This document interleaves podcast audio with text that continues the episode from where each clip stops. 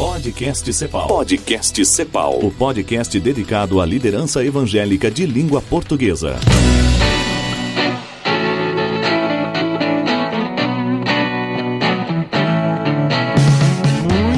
Bem-vindos ao Cepal Nova Geração, essa programação dentro do Encontro Cepal, onde a gente visa estabelecer esse diálogo entre a nova geração e os mais experientes, né? Eu quero saber aqui, quem nesse auditório tem menos de 40 anos, levanta a mão. Olha só, último ano que eu levanto a mão, tô feliz por isso. Muito bem, temos muitos braços levantados, isso é muito legal. E agora a gente, eu quero dizer para você que não levantou a mão que você pode ser uma resposta de oração para o trabalho do CEPAL Nova Geração. Porque a gente quer falar com a nova geração de líderes, de pastores, de pessoas influentes em suas igrejas e suas realidades, mas a gente quer aprender com vocês que já quebraram as pedras e já sabem o caminho. É por isso que a gente estabelece esse diálogo e está aqui junto. Mas daí você mais experiente, né, com mais quilômetros de rodagem, pode às vezes pensar, mas esses jovens, esses jovens não ouvem mais, eles já saem do seminário achando que sabem tudo por que, que eu vou continuar insistindo na vida deles, né? Mas é só você se lembrar, talvez, de quando você saiu do seminário, né? A gente sempre acha que a gente sabe tudo, a gente já conhece todos os problemas, a gente já tem a solução para todos eles. Afinal, a gente fez uma tese de TCC, a gente já fez o nosso mestrado, a gente já conhece todos os problemas que a gente vai enfrentar e a gente vai fazer isso sozinho. E a gente quer fazer essa ponte das gerações. A nossa conversa hoje vai ser em cima das questões da nova geração, as questões que os mais velhos podem nos ajudar a enfrentar e a gente quer fazer isso juntos aqui em comunidade. Como a gente é da nova geração, a gente faz as coisas um pouco diferente. A gente vai ter uma programação bem dinâmica aqui na frente hoje. Nós teremos três mini palestras que a geração agora está chamando de TED, né? São os TEDs. São conversas onde algumas problemáticas são apresentadas, algumas soluções podem ser apontadas e nós teremos três pessoas que trabalham de alguma forma com a nova geração ou com a questão do acompanhamento de pastores. Com essa participação, eles apresentando a problemática, num segundo momento, nós teremos essas pessoas sentadas aqui na frente, mais alguns representantes da CEPAL Nova Geração, e a gente vai fazer um bate-papo.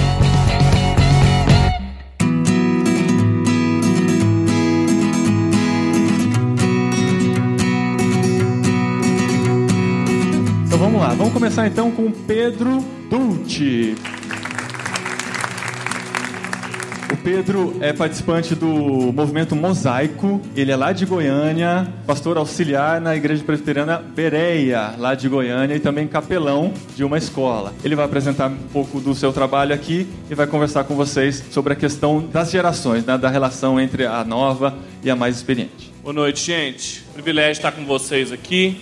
Meu nome, como Paulinho disse, é Pedro. O que eu vou comentar com vocês muito brevemente, eu vou levantar a discussão com vocês agora sobre esse tema que vocês têm na tela, superando os conflitos entre gerações. Exatamente aquilo que o Paulinho introduziu. Nós sabemos que a geração mais nova tem seus ritmos, seus desafios e suas ansiedades que geralmente trazem atrito quando são comunicadas com a geração mais experiente ou simplesmente a geração mais velha de trabalho na igreja, no campo. Isso não é romântico muitas vezes. E o que eu quero mostrar para vocês é como algumas estruturas, algumas práticas, algumas dinâmicas pioram essas relações e como que a gente pode pensar numa cultura de relacionamentos, de mentoria e de principal de compartilhar as nossas vidas entre as duas gerações, não só da geração mais velha sendo totalmente responsável pela mais nova, mas também da mais nova sendo responsabilizada pela sua disposição em continuar insistindo nessa relação. A gente pode criar uma cultura de transição de gerações muito melhor, que vai ser saudável para a igreja, sustentável para os ministérios e muito edificante para o reino de Deus. Eu sou pastor numa igreja chamada Presbiteriana Bereia, aonde eu sou pastor auxiliar do pastor Ronaldo, tá ali, apesar das roupas romanas, é presbiteriana a igreja mesmo.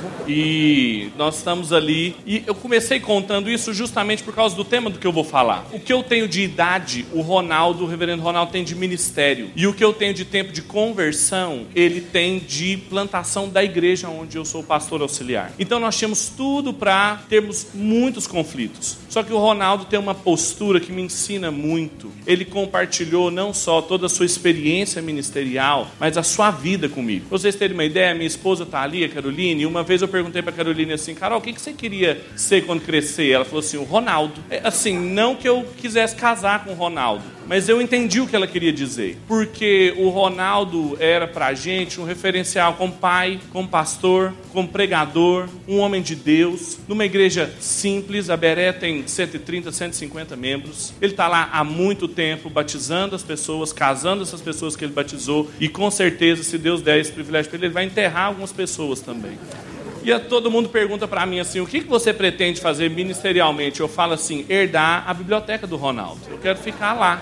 Eu estou mostrando, tô contando toda essa história, não é só para fazer o filme do Ronaldo, mas para mostrar que a gente tem uma crise de gerações. Não é normal a minha história com o Ronaldo, não é o padrão entre os meus próprios colegas de seminário. Eu tenho um ano apenas de pastorado lá na Bereia e de ordenado também, mas o que os meus amigos contam é que não é assim. A relação não é romântica. E é claro que a minha relação com ele também não é romântica. Mas existe um conflito generalizado em que nós percebemos um ciúme dos mais experientes na igreja pelo tempo em que eles estão lá e quando chega um pastor assim fresquinho do seminário, eles cheios de ideias para reinventar a roda e parece que tudo que foi feito não presta mais, há com certeza um conflito de gerações. Por outro lado, também uma incapacidade dos mais novos em traduzir e agir na temporalidade dos mais velhos também faz com que esses conflitos aconteçam. Ou seja, o que eu queria resumir é o que está ali no texto. Uma das causas de desarmonia no interior dos nossos muros, dentro da igreja, hoje em dia, ou seja, uma questão nova, é a incapacidade das gerações mais velhas se comunicarem e se envolverem com as mais novas e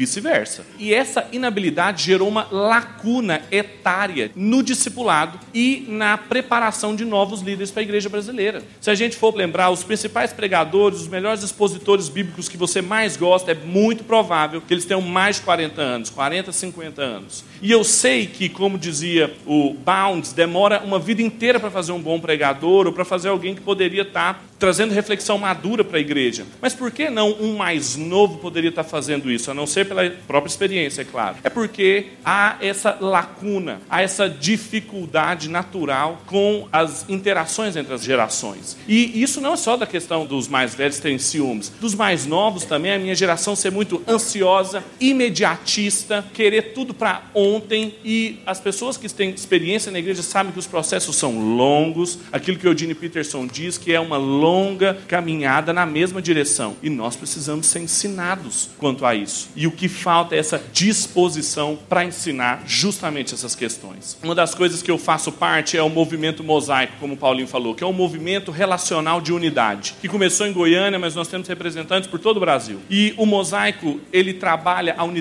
da igreja, que a gente não cria, a gente não tem a pretensão de achar que a gente vai criar unidade. A Bíblia fala lá em Efésios 4 que ela é fruto do Espírito, é o Espírito Santo que traz unidade à igreja, mas nós lutamos na manutenção dela por vias relacionais. E uma das primeiras coisas que a gente percebe percebeu é que uma das relações que cooperariam para a unidade da igreja é justamente a relação entre gerações. Várias igrejas não são plantadas, mas são rachadas de outras porque líderes mais novos não tiveram paciência e não tiveram capacidade de ouvir os líderes mais experientes, e os líderes mais experientes também não tiveram paciência de lidar com as ansiedades e a pressa dos mais novos. E a igreja racha, não é plantada, ela é dividida, e quando isso acontece, o líder mais novo se isola e em pouco tempo ele está cansado, ele está fadigado, ele está isolado e ele só conversa com seus líderes, seus iguais, seus pares. Os seus conselhos são de pessoas com a mesma idade ou mais novos e isso é claramente um sinal de imaturidade e de falta de saúde da igreja. O meu amigo Rafael Pijama, que escreveu o primeiro capítulo desse livro, que foi uma produção da Mundo Cristão, ele tem lá no stand, depois se você quiser dar uma olhada, ele diz o seguinte no primeiro capítulo: Ao que parece, o que estamos vendo são líderes que procuram apenas viabilizar o seu projeto ministerial, tanto os mais jovens quanto os mais velhos. O que compromete a continuidade da própria iniciativa, uma vez que essa postura não permite deixar legado algum. A trajetória parece estar recheada de medo: medo de perder a posição, a influência, o alcance, ou pior, o emprego, que infelizmente é como muitos encaram o ministério. Para aqueles que construíram um império, o medo é de perder tudo que fizeram na força do próprio braço. E os líderes mais novos que não tiveram espaço dentro de um ministério de uma liderança mais experiente, o que, que eles fazem? Quando eles ficarem mais velhos, eles não vão deixar ninguém mais novo também estar do lado deles, porque eles aprenderam a comer o bolo sozinho e não dividir com ninguém. O Rafa continua dizendo o seguinte: outro exemplo é o da departamentalização dos ministérios dentro das igrejas, consequência do tamanho delas. Ministério de jovens, ministério de casais, ministério de animais, plantas, vegetais, materiais,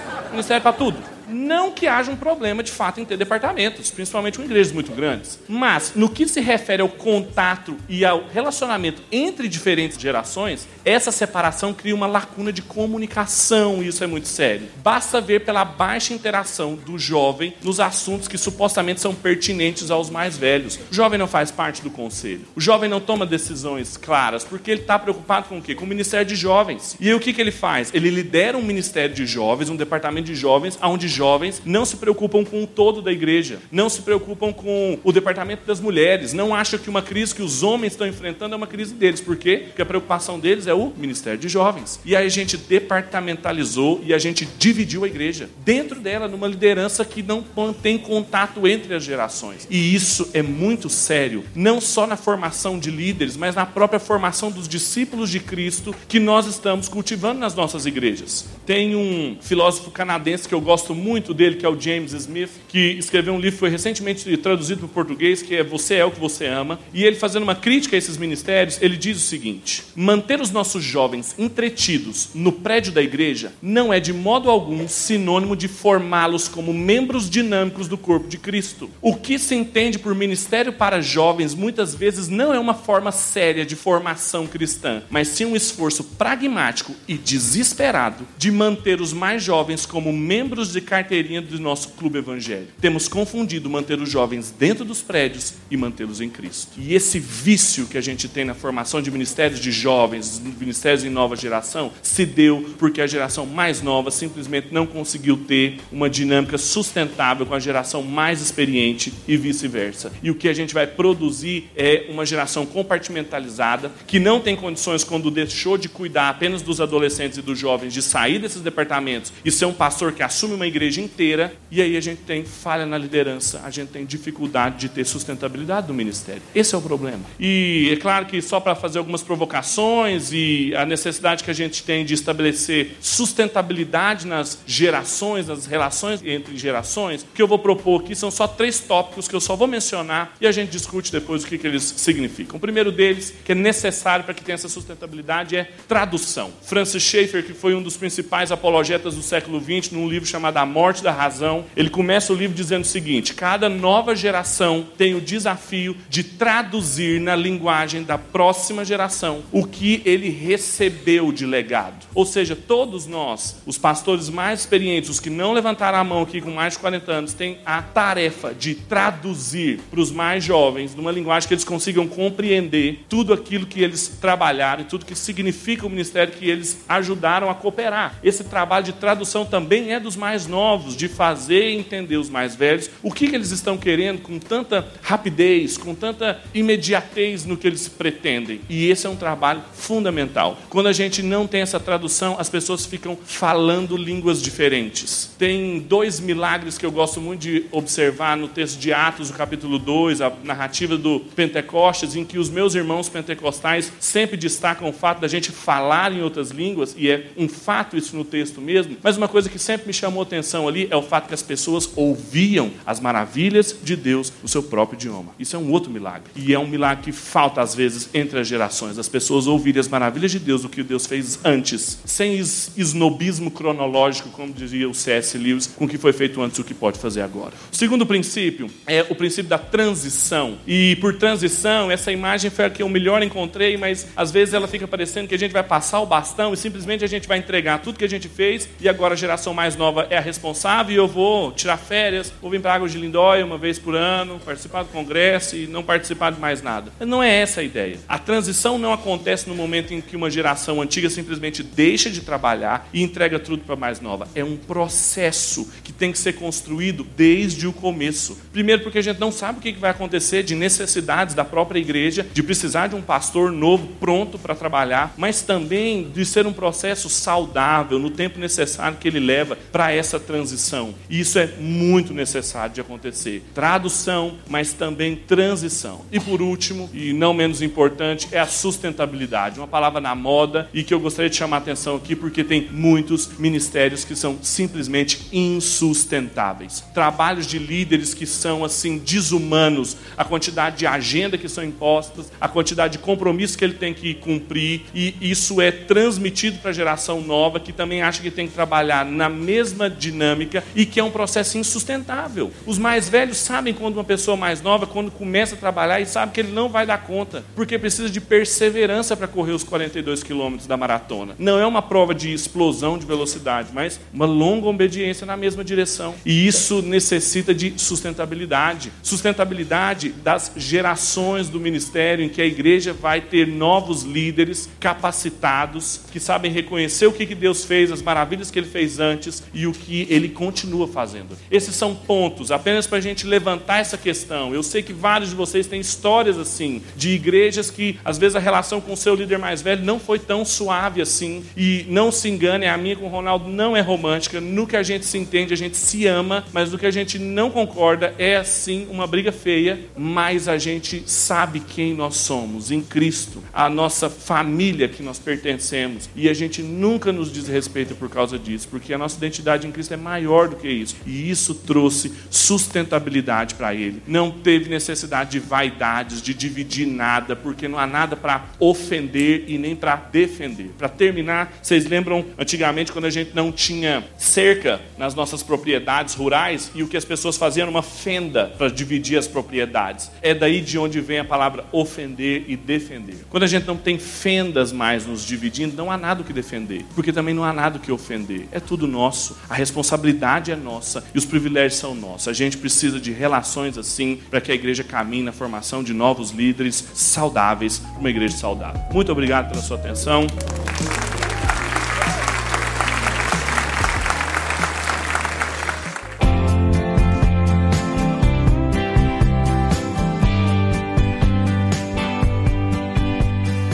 E agora a gente tem aqui a participação da Roseli Kumrich. Olha aí, eu falei que eu ia conseguir no ao vivo. Ela é psicóloga clínica e terapeuta familiar, especialista no cuidado aos cuidadores.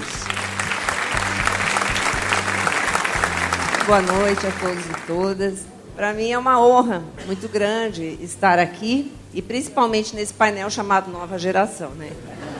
É, então me sinto muito feliz realmente de, de compartilhar algumas coisas com vocês. Eu pertenço ao corpo de psicólogos e psiquiatras cristãos, cppc.org. Pertenço também à EIRENE do Brasil, são duas entidades que têm amparado muita gente, cuidado de muita gente, que obviamente não sou só eu. Tem muita gente boa nesse meio campo aí e tem sido braços de sustentação e de cuidado da igreja, de fora da igreja. Queria contar algumas coisas assim. Eu brinco com meu marido que eu vou ainda um dia colocar uma muleta pendurada no meu consultório, porque realmente muitas vezes é como eu me sinto. E a muleta ela tem sua utilidade enquanto a gente está com o pé quebrado, não é isso? Depois que o pé sarou, você não precisa mais da muleta. E é assim que deve ser. A gente tem um tempo de caminhada junto e a pessoa deve depois voltar a caminhar pelas próprias pernas. Então, lembrando de um pastor que chegou uma vez, eu ainda era muito nova, e quando ele me contou por que, que ele tinha vindo me procurar, eu disse, pastor, o senhor já contou isso para alguém? E ele me disse, olha, Roseli, se eu contar para alguém o que eu estou te contando hoje, hoje eu perco minha casa, meu carro, minha família, meu colchão, meu chinelo. E eu fiquei muito chocada. Eu digo, mas que profissão é essa onde as pessoas ficam reféns do silêncio? Onde não se pode contar? O que é isso? E aquilo me incomodou tanto, e acho que foi uma das primeiras incomodações que me levou depois a, por puro desespero, estudar mais e fazer o meu mestrado em teologia. E o tema então foi o cuidado aos cuidadores, que depois virou livro e depois veio para não perder a alma, e eu estou trabalhando nisso até hoje. E aí então, quando entrou aquele pastor furioso dentro do meu consultório, que tinham puxado o tapete dele, ele estava muito bravo. Ele me olhou e disse assim: Você vai me atender como pastor ou como pessoa? Eu falei: Como pessoa? Posso falar palavrão? Eu acho que eu já conheço todos, mas tem alguma novidade, tudo bem. né? E aí ele começou a rir, mas aí ele contou a história dele. Então, assim, primeiro eu não trabalho com líderes, eu trabalho com pessoas. Isso tem me levado assim a um ponto onde eu vou dizer para vocês, isso nos torna cada vez mais humildes, porque você vai ouvindo a história do outro e você literalmente tem vontade de tirar o calçado porque é campo sagrado a história de vida daquela pessoa. O apóstolo Paulo nos relembra: tem cuidado de ti mesmo. E depois, cuidem de vocês mesmos e de todo o rebanho sobre o qual o Espírito Santo os colocou como pastores para pastorearem a igreja de Deus que ele comprou com o seu próprio sangue. Então, nesse sentido, também eu estou pastoreando, também outras pessoas aqui estão pastoreando, mesmo não tendo uma igreja, não é verdade? Para cuidar de outros, por óbvio, precisamos aprender a cuidar de nós mesmos e de nós mesmos. Então, essa questão do descuido, como o reverso do cuidado, tem me acompanhado e eu tenho tentado caminhar junto. É uma longa caminhada numa mesma direção, da gente poder compartilhar algumas coisas. Pensando, Pedro, na, também na questão da formação, eu já dei aula em muitos seminários, continuo dando aula em muitos lugares, e uma das coisas que me chamou a atenção quando eu estava fazendo a minha pesquisa do mestrado foi justamente que, não só na formação teológica, mas em outras formações, na psicologia, na medicina, em geral nas relações de ajuda, o profissional ele é treinado a cuidar de outros mas não de si mesmo. No grupo eu até contei um pouquinho da minha história, do meu burnout. Com menos de 30 anos de idade, eu tinha mais de 500 alunos na universidade e estava pifada em cima de uma cama de hospital quando meu filho nasceu, porque eu não tinha aprendido a cuidar de mim, eu tinha aprendido a cuidar de outros. E aquilo foi uma coisa tão difícil, mas me ensinou a fazer as minhas paradas necessárias. Então, como diz o, o, Peterson, chegue na sua agenda primeiro, antes que os outros cheguem. Então, agora a minha agenda tem os seus tempos de parada. Então, pensando mais em termos de teologia, Paul Tripp fala sobre isso naquele livro dele, Vocação Perigosa. A gente tem grandes cabeções, gente muito pensante com o coração doente. Casamentos miseráveis.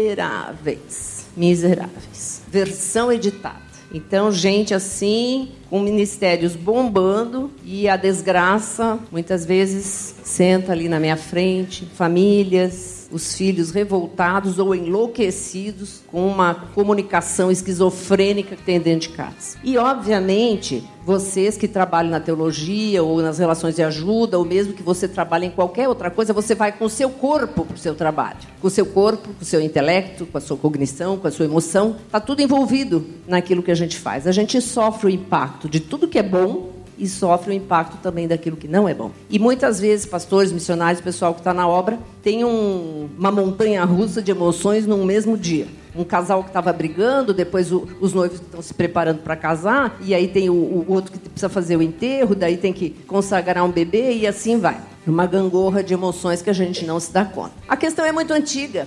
Esse documento de 1559, um bispo escreve aos seus padres dizendo: Não descuides por causa disso o cuidado de ti mesmo, e não te des aos outros até o ponto de não restar nada de ti para ti próprio. Eu tinha um amigo que ele chegava em casa, ele se encostava e dizia para a esposa assim: Queres o que restou de mim? Porque é exatamente isso. Muitas vezes a gente leva os restos para casa porque a gente se esbagaçou o dia inteiro e vai com aquela cara de uva passa, como dizia o meu filho para mim. Então, o desafio de não perder a alma, quando eu escrevi agora o não perder a alma, eu estava pensando exatamente assim, na essência. Eu não quero apenas existir, eu quero viver. Então, para não perder a essência do meu ser, daquilo que eu faço, daquilo que eu sou. Para quem gosta de ler, o Dejus tem um, um livro muito interessante, um filósofo francês, A Loucura do Trabalho, a psicopatologia do trabalho, de como o trabalho pode adoecer. Então, então, claro, eu normalmente trabalho as questões mais individuais, pessoais, mas eu não posso desconsiderar que existe uma estrutura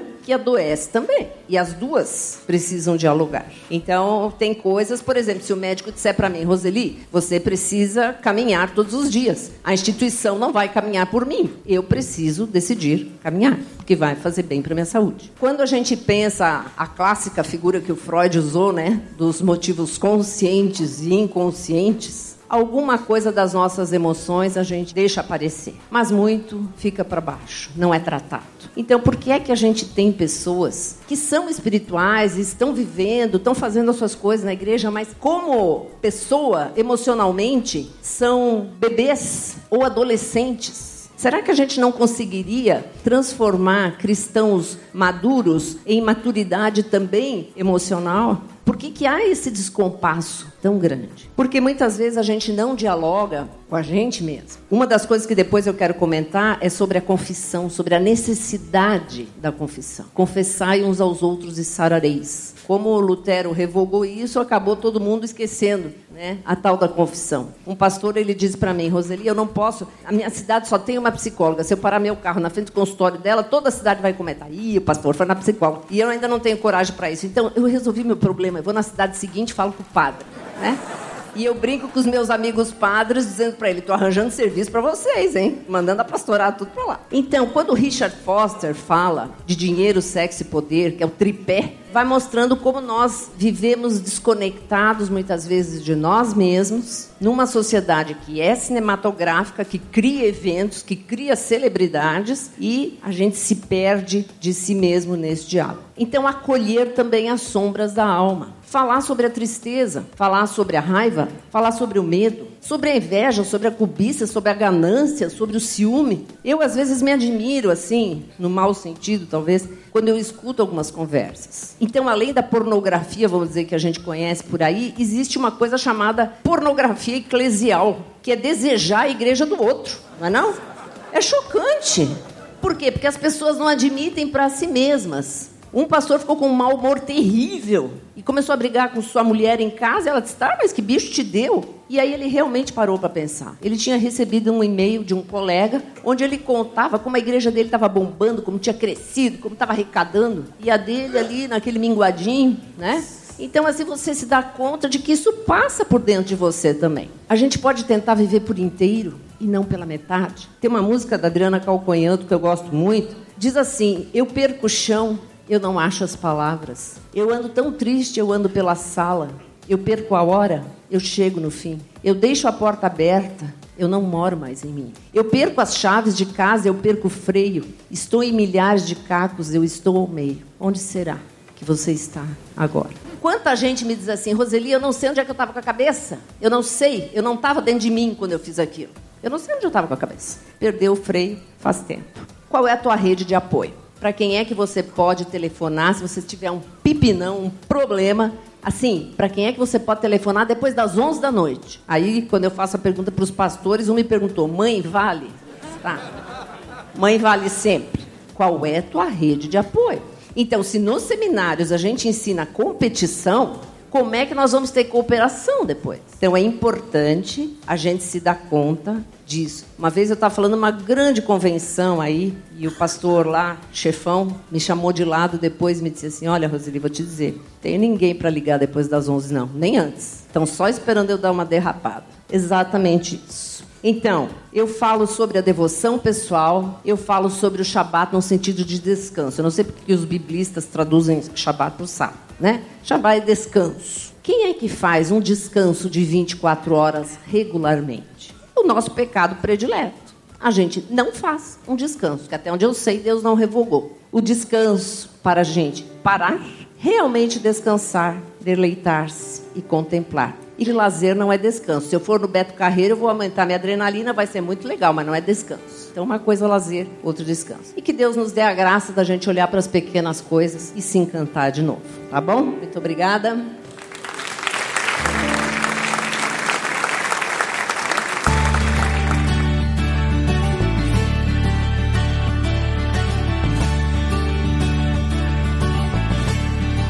Agora, no terceiro momento, temos a Andréa Vargas, que vem aqui para frente. Ela é especializada em aconselhamento cristão e pós-graduada em terapia familiar sistêmica e participante do movimento Avalanche.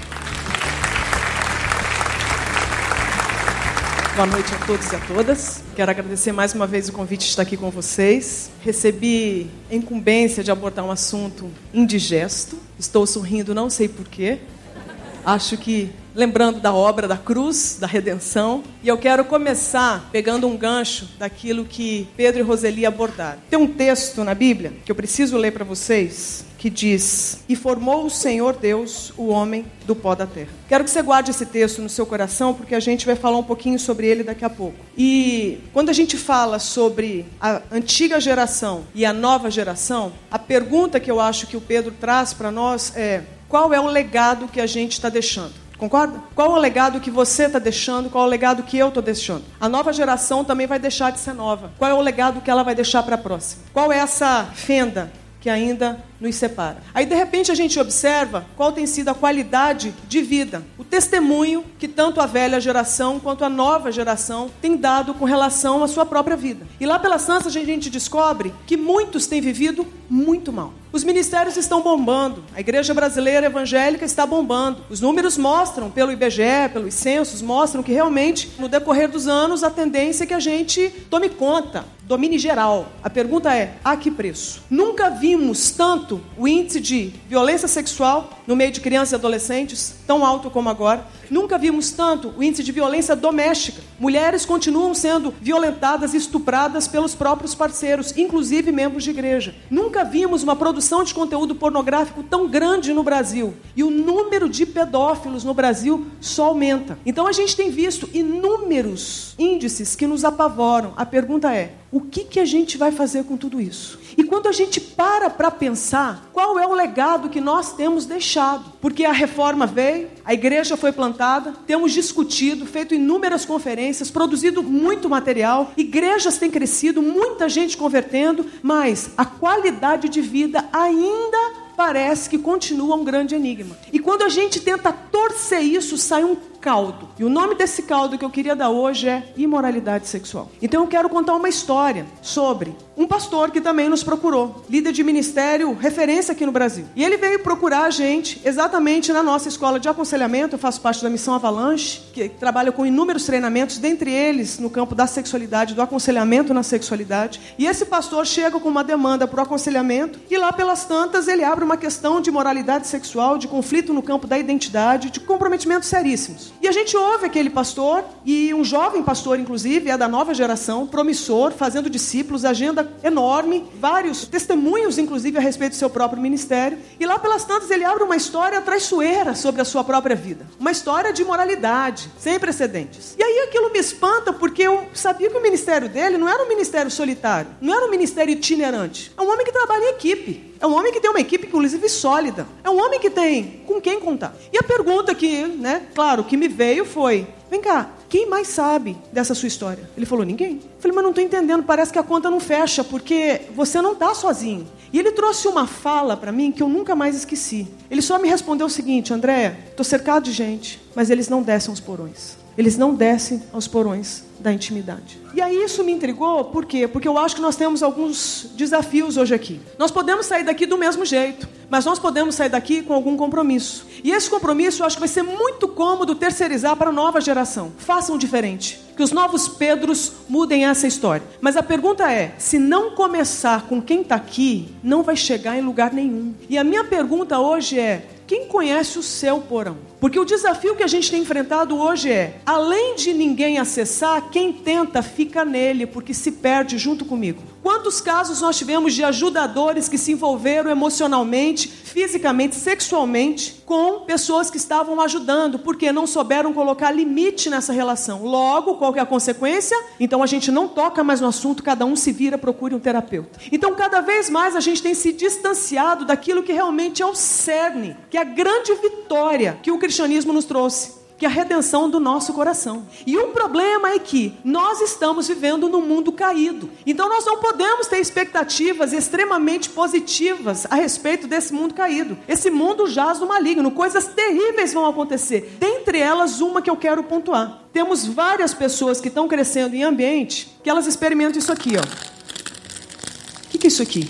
Isso aqui é trauma. Só quem passa sabe. Esse trauma pode ser sexual, pode não ser. E o problema do trauma sexual é que, além dele moer a gente por dentro, é que, em geral, ele nos abre antes da hora. Então nós temos alguns problemas. Primeiro, não era para ter acontecido, mas aconteceu. Algumas pessoas morrem. Araceli Crespo, em 1974, em Vitória, morreu. Dia 18 de maio foi encontrado o corpo dela em 1973. Por isso que agora, dia 18 de maio, você sabe muito bem, quero crer nisso, é o Dia Nacional de Enfrentamento à Violência Sexual contra Criança e Adolescente. Um crime, inclusive, que prescreveu com todas as provas sendo levantadas, podendo colocar os criminosos na cadeia, mas nada foi feito porque a gente falava de gente endinheirada. Mas o que eu quero dizer, Araceli morreu, mas muitos sobrevivem. Sobrevivem de que jeito? Assim, abertos. E o problema de você estar aberto é que você não foi feito para ser aberto antes da hora. E muita gente que passa por essa experiência não passa pelo cuidado de ser fechado e refeito, ou seja, não experimenta a redenção. E começa a crescer assim, aberto. E uma pessoa aberta antes da hora, uma pessoa que quando olha para si, ela se vê dessa forma, eu te pergunto, como é que você digere isso? Então a tendência é o quê? Deixa eu me ocupar, deixa eu cuidar da vida dos outros, porque daí eu esqueço da minha. Deixa eu me envolver com outras práticas, porque daí eu relaxo um pouco, porque afinal de contas eu sou filho de Deus e a carne é fraca. Então, o que eu quero dizer hoje aqui, enquanto a gente passar batido em cima da nossa história, fazendo de conta que ela não é relevante, qual legado positivo nós vamos deixar para a próxima? Então, nós vamos entender, enquanto nova geração, que é assim que se faz. A gente esconde e faz de conta que está tudo bem. Então, nessa noite, eu quero terminar retomando o versículo sobre a criação do homem, quando a Bíblia diz que o homem veio do pó da terra. Você já parou para pensar por que, que de todos os elementos, justamente Deus escolhe o pó da terra? Não tinha coisa mais nobre, não? Um diamante, o ouro, a prata, o fogo, a energia. Porque justamente o pó da terra, você já parou para pensar? Nós que temos a imagem de Deus viemos do pó da terra. Até que um dia eu fiz a pergunta para um ceramista: me conta aí a história do pó da terra. E aí eu recebi uma aula que eu nunca mais esqueci. Eu quero te contar para você sair daqui com esperança. E a palavra diz o seguinte: conversando com essa pessoa, as palavras foram as seguintes: André, o pó da terra dá origem ao barro. E é muito interessante porque para você pegar o pó e fazer virar barro, você precisa de quê? De água. Muita água, a medida certa. Nem muita água, nem pouca, a medida certa. Você pega o pó, o pó vira agora barro. Agora, o vaso está pronto? Não. Agora precisa ser moldado. Então, agora, esse que era pó virou barro e agora recebe pressão. E agora, na pressão, pode ser moldado. De qualquer jeito vai ser moldado? Não. Te conto daqui a pouco por que, não é de qualquer jeito que é moldado. Mas é moldado e o corpo é feito. E o vaso é feito. Só que agora está pronto, já pode usar? Não, agora precisa secar. Então ele aceita o vento. Está pronto? Não. Uma vez tendo exatamente as características que o oleiro, que o ceramista, que o seu criador precisa, uma vez estando apto àquilo que ele tem como fim, agora ele pode ser eternizado e agora ele vai passar pelo fogo. Então a gente tem aqui o pó da terra aceitando quais contatos? Água, pressão, vento e fogo. Você lembra alguém da Trindade? Você lembra do Espírito Santo? O que, que a gente acaba descobrindo? Que nós viemos do pó da terra porque nós somos altamente compatíveis à ação do alto. E o que é interessante, barro não aceita desaforo. Barro, quando é tocado indevidamente, quando é traumatizado, quando passa por situações difíceis na vida e ninguém dá atenção, porque é criança, é menino, isso passa, vai crescer, isso é uma fase. É adolescente, é coisa de menino rebelde. Deixa quieto, empurra com a barriga. Ele vai crescer, vai esquecer. Isso vai passar, minha querida. Shhh, abafa. É filho do pastor. Shhh, abafa. Ninguém vai acreditar em você, você é pobre. Então, quando essas falas vêm e de repente aquele que era um barro mole entra em contato com um trauma, o que, que acontece com ele? Vira pedra. Todo barro mal pressionado vira pedra. Aí você fala, acabou para mim. E a palavra que eu quero te dar esperança é o seguinte: todo barro, ainda que petrificado, na mão de um bom oleiro vira barro de novo. Ele quebra e faz tudo de novo. O que eu quero te dizer, e eu falo como alguém que tem convicção de chamado para estender ajuda a especialmente cristãos em vida dupla. Eu quero te dizer que há esperança para você e que a responsabilidade da sua redenção é sua. Aquilo que Cristo conquistou está conquistado. Agora nós precisamos nos apropriar e permitir que as contradições que ainda nos definem sejam redimidas pela obra do Calvário. Eu quero então te convidar a sair daqui encorajado e encorajada a encarar as histórias que ainda são indigestas para que elas não te governem mais. Porque você não é o que você sente. Você não é o que fizeram de você, mas você é o que o Criador diz a seu respeito. E uma vez tendo o Espírito Santo dele, você é filho e filha amados do Pai. Amém.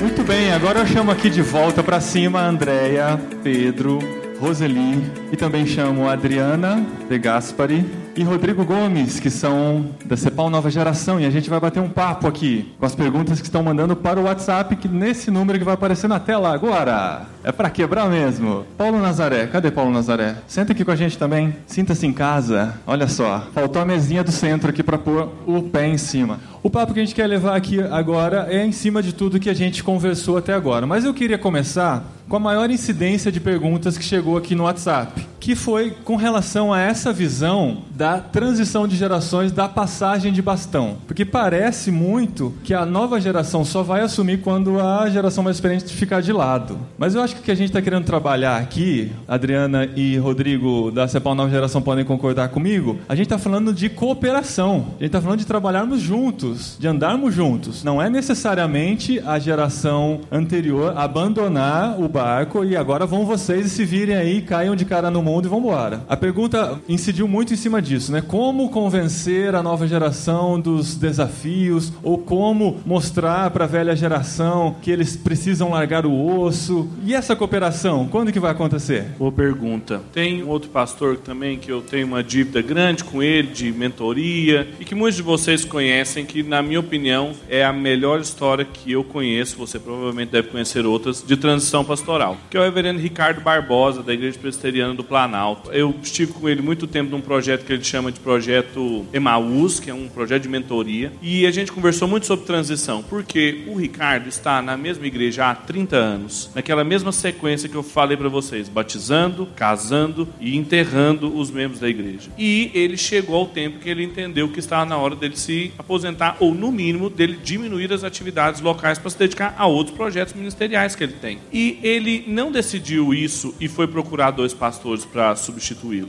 Ele já estava com outras duas pessoas, são meus amigos pessoais, que é o Davi Rabelo e o Tiago Tomé, há muito tempo trabalhando na vida dos dois e avisando-os que ele não iria ficar lá por muito tempo até o dia em que ele ia fazendo os deixando em curtos períodos. Ficava um tempo no Canadá, deixava eles quatro meses lá e não atendia um telefone, não respondia um WhatsApp sobre problemas da igreja. Os meninos estavam lá. Claro, a igreja presbiteriana, além disso, tinha um conselho de presbíteros que estavam junto com eles. Até o dia em que chegou num processo muito orgânico, muito natural, em que a igreja entendeu que o pastor Ricardo ia se dedicar a outras atividades. E ele então se tornou pastor auxiliar do Tiago. Olha o quadro em que isso foi pintado assim. É um dos casos que a gente pode citar muitos outros. Mas como isso foi feito num longo processo, em que a igreja foi entendendo isso, o conselho foi também assimilando, os dois pastores preparados para isso também. É um bom exemplo. Eu cito o caso porque, lógico, é público, é notório, são amigos pessoais. É um grande exemplo do que aconteceu de uma transição, a gente pode chamar de suave, ou na melhor das hipóteses, assim, orgânica. Foi pensado, foi planejado junto. Agora, dá para fazer isso porque é uma igreja, ela tem um porte médio, há muito tempo com o mesmo pastor. Então tem uma série de pressuposições em relação à igreja que a IPP de certa forma cumpria. Claro que isso não foi romântico, claro que não teve ansiedade das partes. Imagine a cabeça dos outros dois pastores como ficou. Não foi edílico o processo, mas foi um processo minimamente sustentável. E a igreja experimenta isso hoje. Então é possível. Tem algumas coisas que facilitam: o tamanho da igreja, a maturidade do conselho, o tempo e o processo que os pastores estão caminhando junto, mas que é possível é. Rodrigo, como é que você vê a nova geração? Rodrigo trabalha com o Vocari, que é um movimento voltado para a nova geração, e a gente vê essa tensão dos jovens lutando por suas vocações é as pessoas, algumas pessoas mais velhas, criando algumas barreiras. Como é que você enxerga essa nova geração no meio de tudo isso? É, o Pedro usou o exemplo que eu ia dar. o Tiagão é meu amigo também, eu, eu acompanhei esse processo, foi exatamente assim como o Pedro falou. Mas um outro exemplo para a gente que foi muito bacana foi o CBM que aconteceu no ano passado, que pela primeira vez, era a oitava edição, né?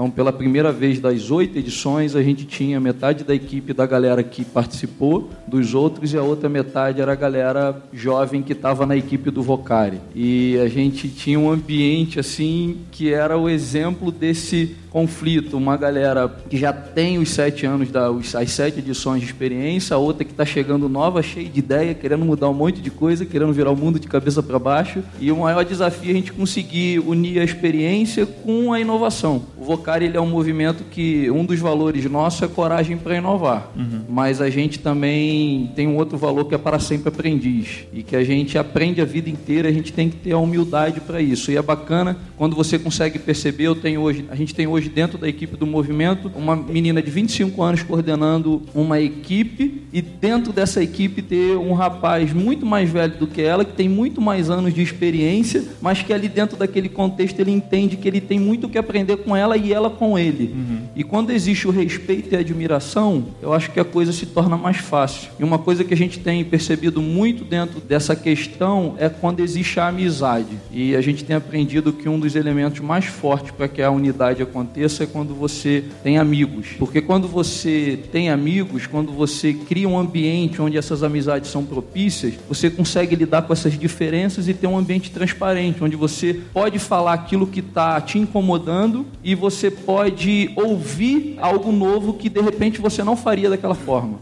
Então a gente percebe isso. A gente tem, eu tenho pessoas na, na, na equipe do Vocari que são 15 anos mais novos do que eu, são muito mais inteligentes do que eu, têm muito mais conhecimento conhecimento teórico do que eu, falam três, quatro idiomas, são muito mais competentes do que eu, mas que às vezes por falta de experiência, pela idade, querem fazer as coisas sem olhar a longo prazo, né? Estão olhando ali naquele exato momento. Então, o que eu acho que a gente precisa entender nesse processo é que um não substitui o outro, são complementares. Assim, Deus criou a coisa de uma forma que a experiência vai trazer a juventude ou a, aquele que está com gás novo, que está querendo querendo inovar, que está querendo fazer diferente, condições de fazer de uma forma em que ele tenha resultados a médio e longo prazo. Eu gostaria de pegar um gancho aqui, falando um pouco do Vocari, com relação à vocação. Uma das coisas que a gente sempre tem falado de vocação, uma frase que bateu muito forte assim em mim é que a sua vocação pode mudar o mundo. Eu até brinco assim que eu não fui feita definitivamente para salvar os golfinhos. O máximo que fui, eu assinei uma petição quando caiu a barreira da Mariana lá e até hoje recebo e-mail e-mails do Greenpeace mas eu gosto dos golfinhos, gente, mas não fui feita para salvar os golfinhos. Mas com certeza alguém foi feito para salvar os golfinhos, com certeza. Eu também não fui feita para fazer viagens em lugares muito estranhos, assim, porque meu organismo é muito, eu passo muito mal, é uma tristeza. Eu não, eu não sei falar direito, mas tem gente que tem esse dom e esse talento para ir lá. Mas as pessoas só descobriram a sua vocação,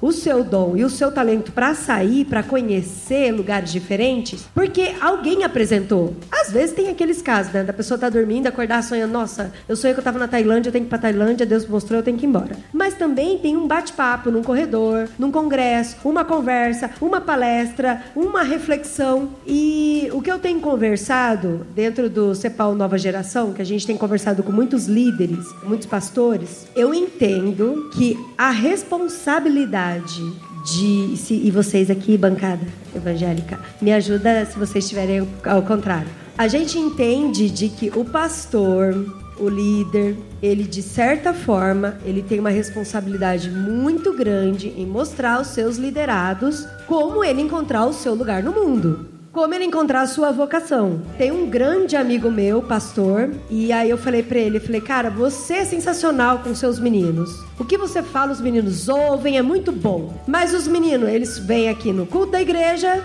eles vão no acampamento da igreja, Quem fala no acampamento da igreja é alguém da igreja. E aí eles fazem reuniões com todo o pessoal da igreja. Eu falei, como que esses meninos vão saber que eles têm paixão pelos refugiados se eles não conhecem o refugiado? Como que esses meninos vão saber que eles têm paixões pelos indígenas se eles não conhecem os indígenas? Então, de certa forma, eu entendo que a gente trilha o jovem para ele conhecer a vocação. E aí eu gostaria até de perguntar para o Pedro Dulce aqui se ele teve esse caminho trilhado, se algum momento o liderado dele falou: Pedro, eu reconheço a vocação em você, na sua vida, e eu acho que é por aí mesmo que você tem que ir. Você vai ser filósofo.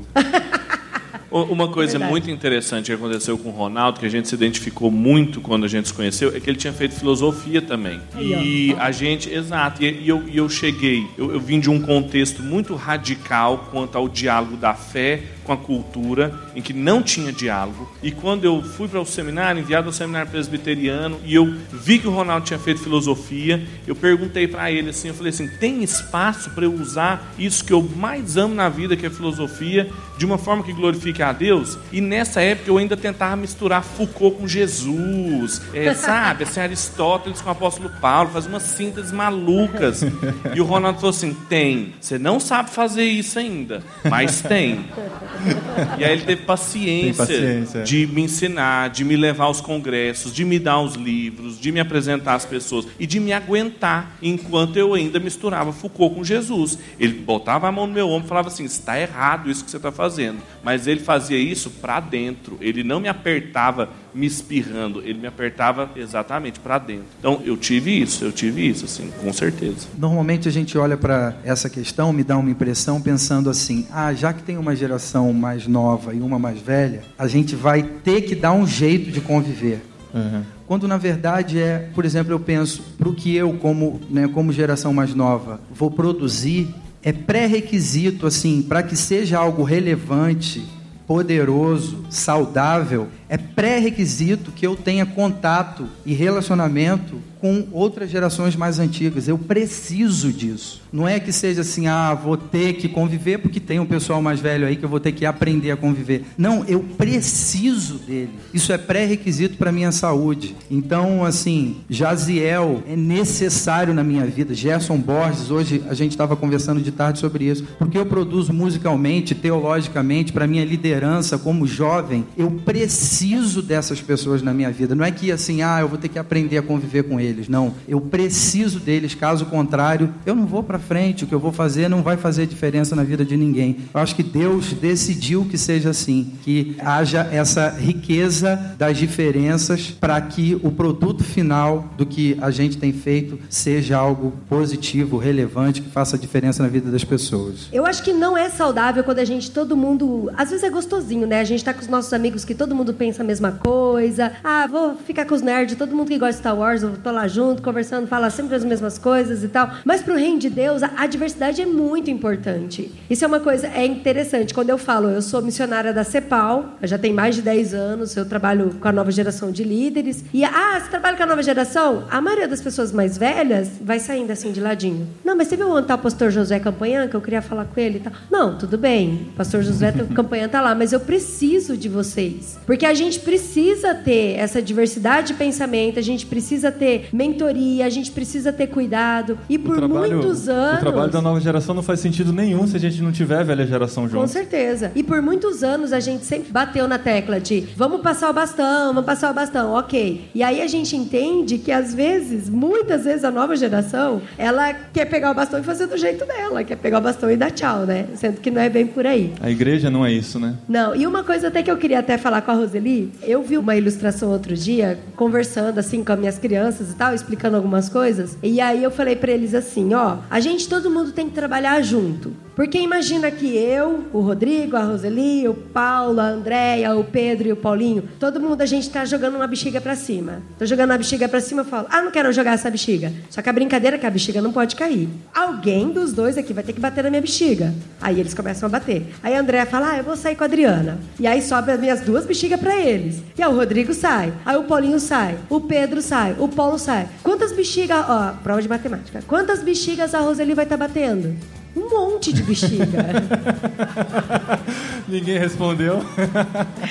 E aí vai causando uma tensão tão grande, porque daí ela tem que administrar o ministério com as crianças, o ministério com as mulheres, e a reunião dos jovens, e vai batendo, e vai causando ansiedade, porque a outra bexiga nem caiu no chão, mas ela já tá pensando, ela vai cair, vai cair, vai cair, e vai. E, gente, a gente precisa ter essa diversidade, a gente precisa ter pessoas para conseguir fazer. Um só batendo gera burnout, né? É, eu ainda não sou da velha geração, eu sou da, dos seminovos, tá? Seminovos. Mas assim, é, mas eu queria pontuar uma coisa que eu acho importante que a Andrea também tenha formação. Eu não sou pastor, mas sou membro e o reflexo, muitas vezes, é o reflexo das famílias. Então, se não há um diálogo dentro da família, isso se reflete na igreja também. E aquilo que a Andrea está falando da nossa história, a nossa história está muito mais naquilo que a gente faz do que a gente se dá conta. Então, como é que a gente lida com os nossos antepassados? Eu gosto muito, eu até falei no, que a Adélia Prado tem uma frase que ela diz assim: que antepassados é um bonito nome para quem já errou antes de nós. Então, a gente precisa revisitar a própria história e concedendo perdão também para as pessoas que erraram conosco. Então, quando às vezes vem uma família nos procurar e trazem o Pedrinho, porque o Pedrinho tem problema,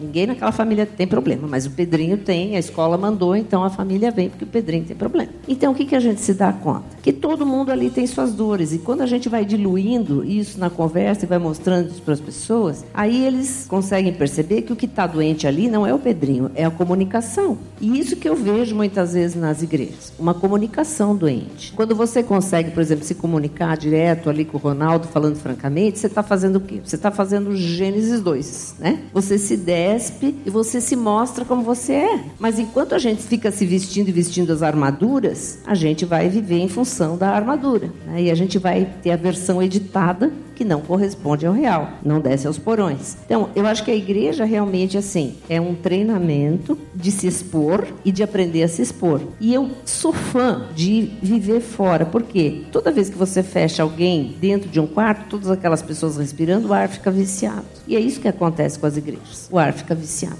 Olha só, eu trabalho numa organização chamada Avalanche, como eu disse, e basicamente a nossa função é capacitar cristãos para enfrentamento de problemas urbanos. Então a gente tem escolas das mais diversas que vão de missões urbanas, passando por sexualidade, fé e política, arte e comunicação, dependência química, é um tanto de coisa. E o que, a gente nota? Os alunos vêm de vários lugares do Brasil e de outras partes do mundo e ficam com a gente no período de imersão. Beleza. Tem uma grade curricular, tem trabalho de rua, faz acontece. 20 dias depois, ele volta para a igreja dele. Aí o pastor dele vai perguntar assim: Ei, como é que foi, meu filho? Ele vai responder: Foi uma benção.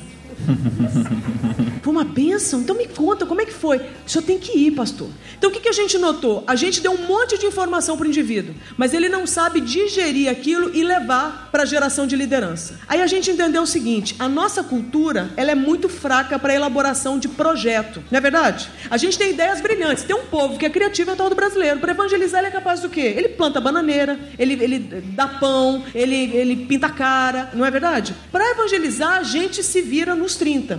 A questão é, a gente não sabe pegar as boas ideias e levar para essa geração que de repente está lá há mais tempo e nem tem ideia do que está acontecendo. Ele sabe porque ele está na faculdade, ele está na rede social, ele está ouvindo música, ele está acompanhando a moda, ele está de repente trabalhando, ele está pegando ônibus, ele está dirigindo, enfim, ele está dialogando com uma demanda que muitas vezes outros que estão sobrecarregados até pelo sistema eclesiástico não têm mais contato. Resultado, a ideia brilhante dele, que ele teve lá, nossa, ele viu muita coisa legal lá na Avalanche. Ele vai fazer o que com aquilo? Porque ele não sabe vender o peixe, ele não sabe colocar em projeto. Então o que a gente tem experimentado? Isso eu quero compartilhar porque eu acho que pode encorajar a gente como um todo. A gente tem colocado nas nossas escolas pessoas que são especialistas em elaboração de projeto para fazer com que essa nova geração consiga colocar no papel, numa linguagem que as outras gerações entendam. Resultado, quando ele volta para a igreja dele, o que, que ele leva? Não é uma fala tipo, olha, foi uma bênção. Pastor, eu tenho uma proposta. Ela foi sabatinada por gente especialista, ela foi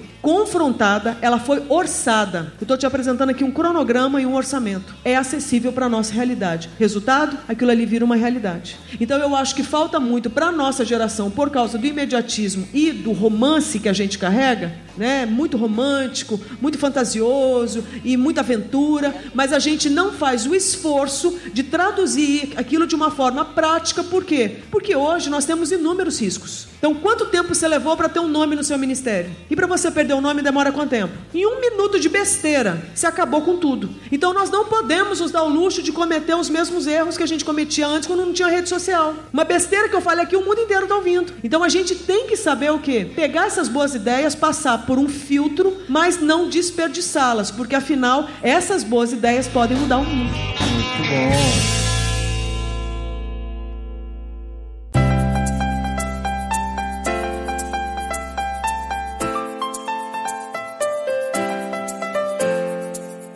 Muito bem, tá com o tempo avançado, acho que a gente precisa entrar no próximo tópico já, que é o que tá todo mundo esperando, né? A gente precisa falar de imoralidade sexual. A gente recebeu muitas perguntas algumas pelo menos relacionadas a essa área, não vou dizer muitas, mas muito voltando para um problema dos jovens. Esse é um problema dos jovens. Uma pergunta que eu recebi aqui, ó. Como podemos ajudar os jovens expostos a tudo que diz respeito à imoralidade sexual em nossas igrejas? Pois é um grande desafio para nós pastores hoje. Tem TV, tem internet. Como se fosse um problema restrito aos jovens. O que, que você tem a nos dizer, dona Andréia? Eu tenho a dizer que essa pessoa realmente tem que acordar para o mundo.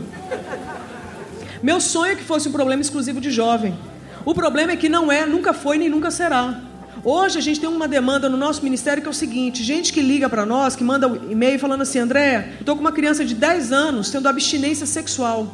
Por quê? Porque cresceu tendo relação sexual com os parceiros da mãe, que frequentavam a casa. E agora foi recolhida, está num abrigo, e ela sente falta dos homens dela. Ela tem 10 anos de idade, ela é viciada em sexo. Então o que, que a gente está lidando? Acorda! Essa parada de tipo assim, isso é um papo de jovem? Jovem? O mundo piorou, gente. Isso é um papo de criança.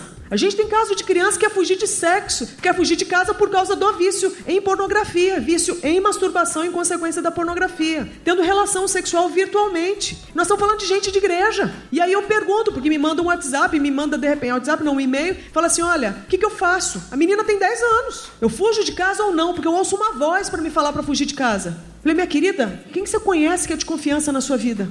André, eu tenho pai, mãe, eu tenho igreja, mas eu não confio em ninguém. Então, assim, nós estamos lidando assim com um fenômeno na nossa geração de um total isolamento, mas nós estamos cercados de pessoas. Nós temos uma multidão de gente aqui. Você conta com quem? Com quem você vai contar para dizer que você é tentado na pornografia? Com quem você conta para dizer que você de repente caiu na fantasia sexual, que você adulterou, que você tem masturbado, que você não tem mais prazer sexual, que você tem uma atração homossexual, que você de repente está vivendo uma relação de dependência emocional com alguém que você ajuda? Entende? Com quem você vai contar? Porque a gente não dá conta dessas coisas. Então, quando eu trouxe a ilustração daquele copo amassado, essa é a nossa história que a gente não digere. E a gente finge que a gente vai digerir com o tempo. E muitos pensam assim: eu vou casar que passa. Passa, gente. Deixa eu te falar, piora. Não, mas eu vou entrar para o ministério que daí passa, porque agora eu vou ser santo. Né? Eu fiz um curso para anjo, né?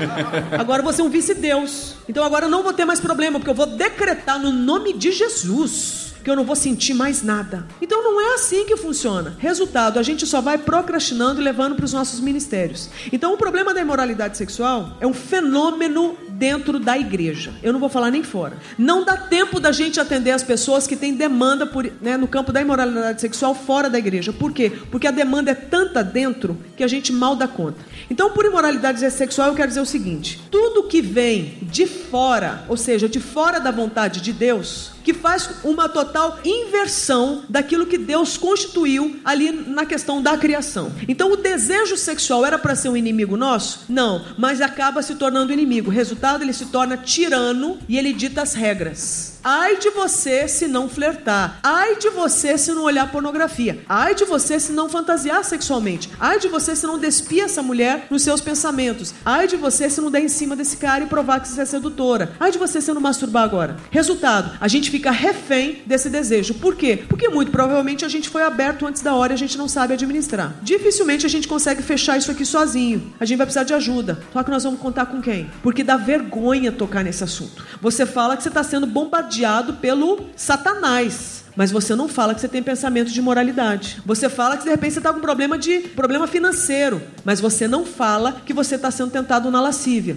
Então existem algumas questões que a gente fica com muita vergonha e essa vergonha amplia a nossa solidão e essa solidão deixa a gente cada vez mais vulnerável. Resultado, a gente vai ser tentado no campo do orgulho. Eu vou fazer força, eu vou orar bastante, eu vou jejuar muito, eu vou fazer um voto, eu vou ler muito mais a Bíblia, eu vou me privar privar de algumas coisas, mas eu vou vencer sozinho em nome de Jesus, porque maior é esse que está em mim do que esse que está no mundo. E arrumo base bíblica. Então a gente vai o quê? Fazendo de conta que não tem problema. Aí eu te pergunto, isso é um problema de jovem? Isso é um problema de jovem, gente? Isso é um problema de qualquer um de nós. Nenhum de nós está livre. E aí não vai adiantar nada a gente fazer de conta que isso não é um problema. Nós cansamos de acompanhar pessoas que se aliviam da tensão do ministério via pornografia e masturbação. Muitas vezes saindo de um congresso como esse, onde a gente fica cansado, pilhado, não consegue dormir, chega no hotel, tem o quê? Um monte de canal, inclusive canal pornô. É a hora que você racionaliza e fala assim: também sou filho de Deus, quero ver o que, o mundo está fazendo. E a gente acaba descobrindo e acaba sendo o quê? Contaminado. Resultado: aquilo ali fica recheado de vergonha, a gente não dá conta de abrir,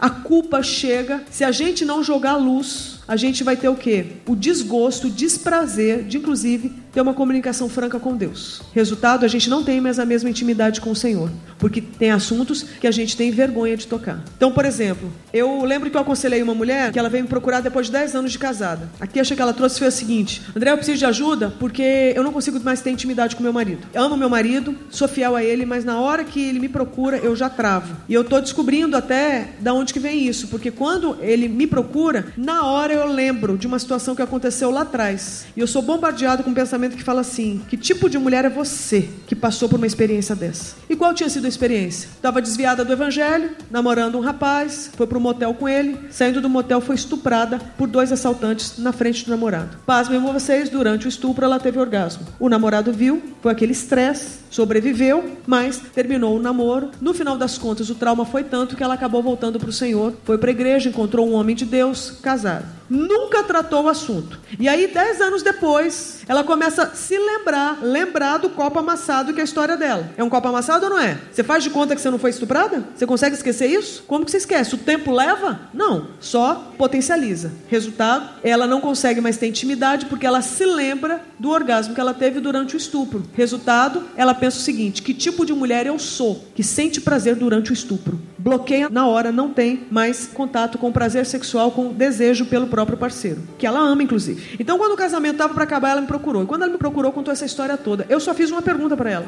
Minha querida, você já conversou com Deus sobre isso? Adivinha que ela me respondeu? Nunca. O que, que ele vai pensar de mim?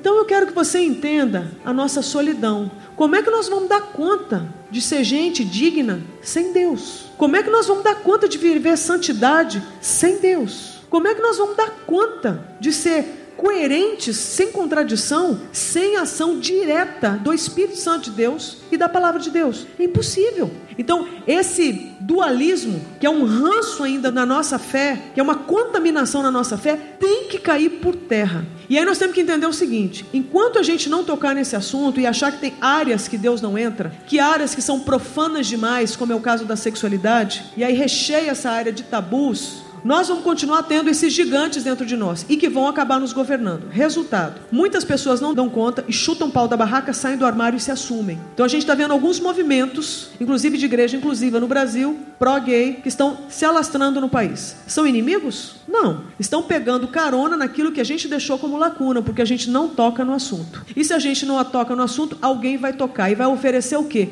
O que tem e o que tem não necessariamente é caminho de vida, e muitas vezes é caminho de morte. Então, por causa do nosso silêncio, nós temos feito discípulos. Gente fragmentada, gerando gente fragmentada, que gera o quê? Ministérios fragmentados. A gente precisa fazer o caminho de volta.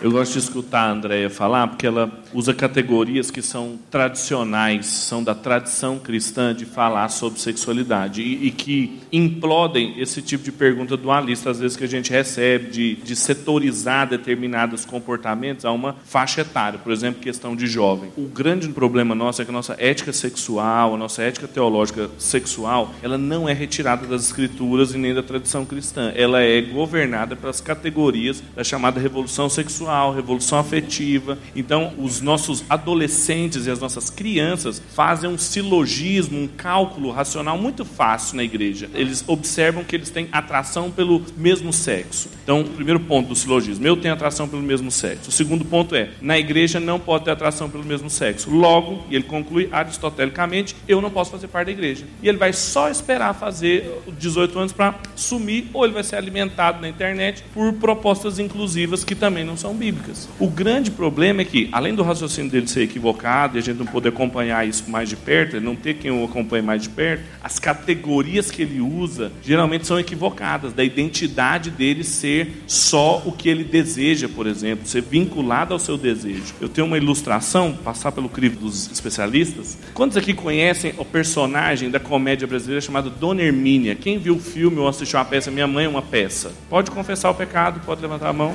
pode, pronto, bem. Eu vi tudo. Eu costumo dizer que a moralidade cristã sexual é a Dona Hermínia. O que é a Dona Hermínia? A Dona Hermínia é uma mãe conservadora, tem até um filho que é gay, mas ela é interpretada pelo Paulo Gustavo, que é um ator brasileiro gay, casado, muito competente. Mas observe, ele interpreta uma mãe conservadora, muitíssimo conservadora, inclusive isso dentro do movimento gay é muito contraditório, quem faz humor para hétero, eles, eles questionam muito isso, e a moralidade sexual cristã é igual. A gente tem valores mundanos travestidos de moralidade dita cristã.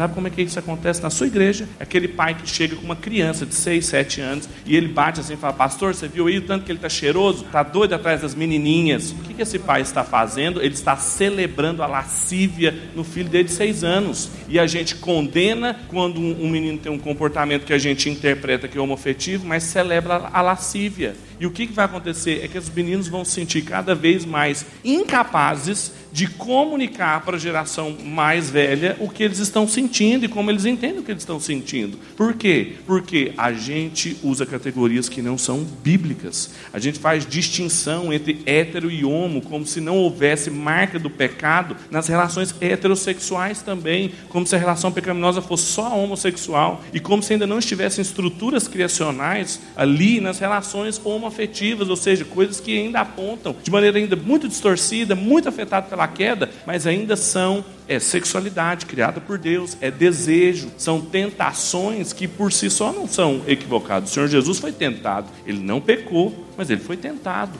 A gente tem que tomar muito cuidado para a gente não ser muito mais influenciado pela Rede Globo e pelo Netflix do que pelo apóstolo Paulo e pelo Senhor Jesus, para a gente tomar posição nas nossas questões sexuais. É isso aí. Eu só vou. Posso pegar carona nessa fala dele? Sabe esse menininho que ele citou? Sabe esse menininho que ele citou? Esse pequenininho aqui? Ó, tá cheirosinho? Ele vai chegar para nós daqui um tempo para um aconselhamento. Tô amaldiçoando não, mas eu já tô crendo. Eu tô mais ou menos prevendo assim. Ele vai chegar para nós com a seguinte fala que eu cansei de ouvir: Não, irmã, a gente está se guardando. Eu namoro a filha do diácono, namoro a filha do pastor. A gente está se guardando, a gente vai casar. A gente para no sexo oral. Não, ela é virgem. A gente só faz o anal. Eu te pergunto, o que é virgindade? São tecnicamente virgens. O que é isso? Então a gente está vendo uma gambiarra. É gambiarra isso. Fazendo de conta que isso é santidade. Nós estamos fazendo de conta que a gente põe limite. Então, resultado: se a gente não vai para esse campo da imoralidade, a tendência nossa é ir para o campo da repressão. Aí a gente demoniza o desejo. Aí a gente simplesmente terceiriza para o Satanás a responsabilidade de entender o próprio desejo, porque a gente acha que isso é fruto da queda. E na verdade nós temos que entender que isso é criação de Deus e é para ser muito bom. Existe um padrão criacional de Deus, uma bênção de Deus no campo do desejo, só que a gente não toca no assunto. Então, ou a gente simplesmente deixa a ladeira abaixo e vai para o campo da imoralidade, ou a gente vai para a repressão achando que repressão é sinônimo de pureza. E não é, nunca foi, nem nunca será. Então a gente precisa da redenção no campo do desejo. E essa redenção precisa do que? Não é fazer de conta que não existe, mas é reconhecer: tenho e preciso saber administrar. Entendendo que a atração ela é o que? Involuntária. A gente aprende a ter ou não ter. E não é porque tem que isso nos define, porque nós não somos o que sentimos, mas nós somos o que Deus diz que somos. Isso é libertador. Só que a gente não fala sobre isso. Resultado, a gente cria um monte de gente reprimida que vai para o casamento. E a gente dá glória a Deus porque o casamento é heterossexual. Ela vai casar virgem na igreja, ele vai casar virgem na igreja. Ah, glória a Deus. O problema é que é um monte de gente reprimida que vai agora entrar numa aliança chamada casamento, que é basicamente a pós-graduação do caráter, né? Que é a pós-graduação do caráter, casa. Que é o doutorado, tenha filhos. É ou não é? Você que é casado está entendendo o que eu estou dizendo, não está? Fazendo sons. É, uma, é um tratamento de caráter ou não é? Haja caráter, não é verdade? E aí a gente vê então que esse monte de gente reprimida casa, às vezes, com exatamente o imoral, que quer alguém puro para casar. O que, que você acha que vai dar naquela noite de núpcias? Choro e ranger de dente. Então a gente acha que isso aí é a resposta. Não é. A gente precisa da verdade, porque é a verdade que liberta. Amém. Gente, nosso tempo está avançado, infelizmente. A gente tem muitas perguntas aqui, mas eu acho que a gente tem que terminar com o mais importante, que é onde e como a gente vai buscar ajuda. A gente não pode sair daqui sem conversar sobre isso. Muitas perguntas nesse sentido. Até teve uma interessante aqui, não estou com ela aqui, que veio muita coisa mesmo, até marquei. Mas assim, como buscar ajuda num tempo em que nossos problemas viram exemplos de mensagens, né? exemplos de pregações no próximo domingo? Em quem confiar? Em quem buscar acompanhamento? Com quem andar junto? Como que a gente vai encontrar essa pessoa para quem a gente vai ligar depois das 11 horas da noite? Como fazer parte dessa rede? O que, que a gente pode oferecer? Para essas pessoas? Então eu vou falar no, que aquilo que a gente tem para oferecer. Eu falo aqui em nome então da Missão Avalanche, que trabalha com treinamento, intervenção urbana, intercessão, aconselhamento e evangelismo. Então a gente tem algumas áreas de atuação, dentre elas a sexualidade, o aconselhamento e sexualidade. A gente descobriu que a igreja brasileira precisa tocar no assunto da sexualidade, mas não adianta ela só saber dar nome. Ah, isso é abuso, ah, isso é pedofilia, isso é dependência emocional, isso é codependência, isso é vício sexual. Ah, isso é homossexualidade. Ela sabe dar nome. Só que agora ela não sabe fazer com aquilo que ela soube dar nome. Então Exato. a gente entendeu que precisava ajudar pessoas a terem uma escuta bíblica e ao mesmo tempo saber fazer intervenção também bíblica para que traga traços né, de redenção para a vida da pessoa. Então a gente tem algumas escolas. Agora, eu também falo em nome do Êxodos Brasil, que é a única rede no Brasil que a gente tem que reúne os ministérios de ajuda na área da sexualidade. Então, a Avalanche realiza escolas de sexualidade e aconselhamento duas vezes por ano, só entrar no nosso site avalanchemissões.org, e o Êxodos Brasil realiza um congresso nacional, Êxodos Brasil. Ali reúne os ministérios de ajuda. Então, o que eu quero é desafiar você, que é líder e que está me ouvindo, a primeiro, saber quem você é realmente. Saber o que, que você dá conta em termos de intimidade do outro. Para você saber isso, você vai ter que entender da sua. Por que, que você se porta do jeito que você se porta? Como é que você reage diante, por exemplo, um casal gay? Como você reage diante de um caso de dependência emocional? Você sabe o que, que é? Você sabe o que, que é essa teoria queer que está aí? Você saberia lidar com uma, uma, vítima de estupro coletivo? Você sabe fazer um encaminhamento de uma vítima de abuso? Se tiver um pastor pedófilo na sua igreja, como é que você lida com isso? Vai fazer de conta que nada está acontecendo? De repente, uma irmã foi violentada pelo próprio parceiro. Qual que é o encaminhamento que você faz? Você fala assim, André, é muita coisa. Se você não souber atender, pelo menos saiba fazer encaminhamentos. Tem amigos. Nós não podemos, em momentos de tanta globalização, gente, tanto contato, não ter amigos a quem encaminhar. E a gente não pode perder as pessoas. Então eu quero te encorajar a dar um passo. E a gente precisa romper com essa letargia, com essa preguiça mental. Não dá mais para fazer de conta que as questões não estão batendo à nossa porta. E aí eu vou te dizer o seguinte: o que, que eu tenho visto? Quando a gente faz de conta que essas questões não existem, elas vêm em forma de escândalo. Alguém perto da gente cai.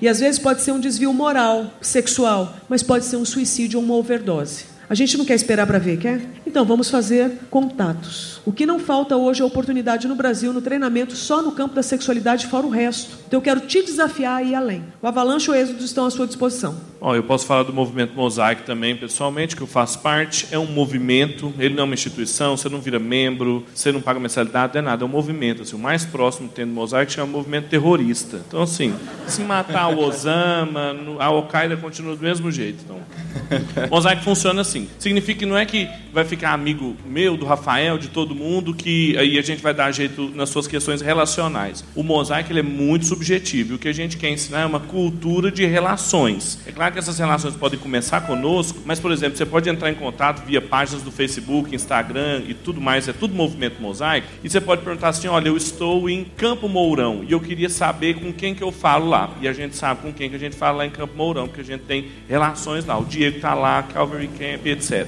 Entende? É uma rede de amigos em que a gente pode começar a fomentar esse tipo de relação para você ter esses amigos é, em todo lugar. E agora tem outras iniciativas, parceiros desses nossos amigos, para questões específicas. A Avalanche, que como a André falou, a gente tem o Labri Brasil, com Guilherme de Carvalho, Rodolfo Amorim, que trabalha também por tempo que você fica lá e você pode levar questões, revolução afetiva e questões ministeriais que podem ser tratadas lá. Você pode conversar com eles, a Vanessa também.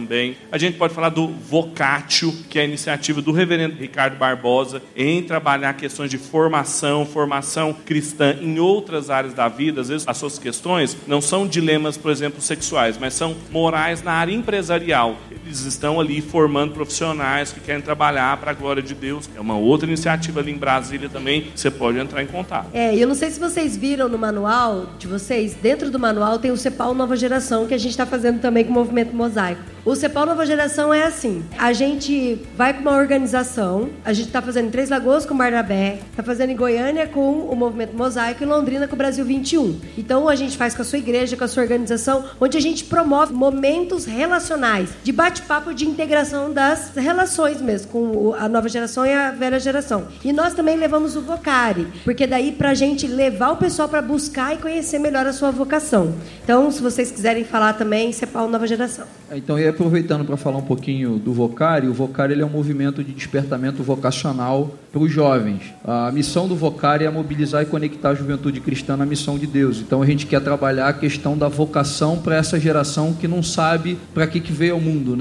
E fazer com que ele entenda o seu papel dentro da missão de Deus, seja o lugar aonde ele estiver, seja fazendo aquilo que Deus mandou fazer. E eu queria fazer aqui um apelo especial para os pastores e líderes. Assim, o Vocari ele existe para servir vocês. E o que a gente tem percebido ao longo desses últimos quatro anos é que o jovem, a gente prepara um evento para que durante quatro dias ele possa ter contato com aquilo que Deus está fazendo no mundo e ele possa se enxergar dentro do plano de Deus de reconciliar com Ele todas as coisas. E quando ele sai do evento, ele volta para igreja. E é na igreja que ele vai ser pastoreado, que ele vai ser mentoreado, que ele vai ser acompanhado. E às vezes a liderança não sabe o que fazer e não sabe como dar continuidade a isso. E a gente quer contar com vocês e que vocês contem conosco como Movimento Vocari para ajudar nessa mentoria, nessa jornada do jovem descobrir o plano de Deus na vida dele, como ele pode cumprir a missão que Deus tem para a vida dele, seja dentro da esfera acadêmica, seja dentro da esfera profissional, empresarial, dentro da vocação missionária, porque o Vocari ele é uma iniciativa da Associação de Missões Transculturais Brasileira. Então a gente quer sim também despertar vocações missionárias,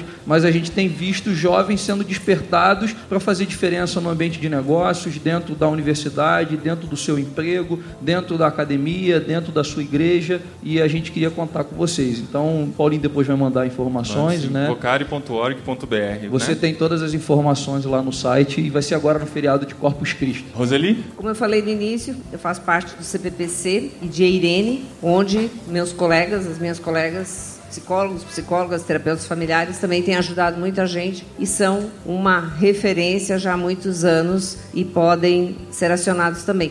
Mas eu queria lembrar ao pessoal da, da CEPAL que é importante Nova não geração, só gente. a gente formar líderes, né? Eu acho super importante, eu sou professora, essa formação continuada, mas em primeiro lugar, que a CEPAL possa ser um lugar de fazer amigos. Amém. Gente, a gente. Eu acho que a gente só tem um jeito de terminar isso aqui. Uma das perguntas que chegou foi perguntando qual o papel da palavra de Deus em tudo isso que a gente falou aqui. E se a gente acredita realmente no poder transformador que a palavra de Deus tem em toda essa conversa que foi feita aqui. A gente não precisa nem responder uma pergunta como essa. A gente só está aqui por causa disso. A gente está porque a gente confia no poder de Deus. E não tem outro jeito de terminar esse momento a não ser orando, pedindo que Deus renove esse poder sobre nossa vida através da sua palavra e que ele nos use para transformar a vida dos nossos próximos e a nossa própria vida também. Use a sua palavra em nossa vida para que nós sejamos transformados, que os outros vejam essa transformação e também brilhe neles essa luz. Eu quero pedir para o Paulo terminar orando por nós. Senhor, nós te louvamos por essa noite, por tudo que nós ouvimos aqui e te louvamos, Senhor, sobretudo porque tu és aquele que há de nos capacitar, de derramar sobre nós o teu Santo Espírito, de falar ao nosso coração e de nos conduzir, Senhor, a darmos os passos que precisam ser dados na direção da tua vontade, dos teus propósitos, se cumprindo em nós e através das nossas vidas, a partir daquilo que temos recebido de ti. Muito obrigado porque nenhum de nós está aqui por acaso nessa noite, mas o Senhor tinha esse plano para nós desde sempre e que de tudo que ouvimos aqui, Senhor, sejamos de fato inspirados pelo teu Santo Espírito para agirmos segundo a tua vontade e o teu querer, Senhor. Por favor, faz assim na vida de cada um de nós aqui e recebe a nossa gratidão e o nosso louvor nessa noite, em nome de Jesus. Amém. Amém.